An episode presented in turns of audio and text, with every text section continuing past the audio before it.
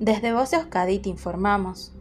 10 de noviembre de 2022. Información sobre el estado de la mar en Euskadi. La temperatura del agua es de 18 grados. Viento del sureste con fuerza 3 a 4, con intervalos del este en las horas centrales del día. Originará mar rizada a marejadilla. La mar de fondo del noroeste levantará olas en torno a 2 metros, disminuyendo durante el día y rondando 1 y 1,5 metros durante la tarde. En cuanto a las mareas, la pleamar será a las 5 y 14 horas y a las 17 y 34 horas, y la bajamar será a las 11 y 45 horas y a las 23 y 36 horas. Fin de la información.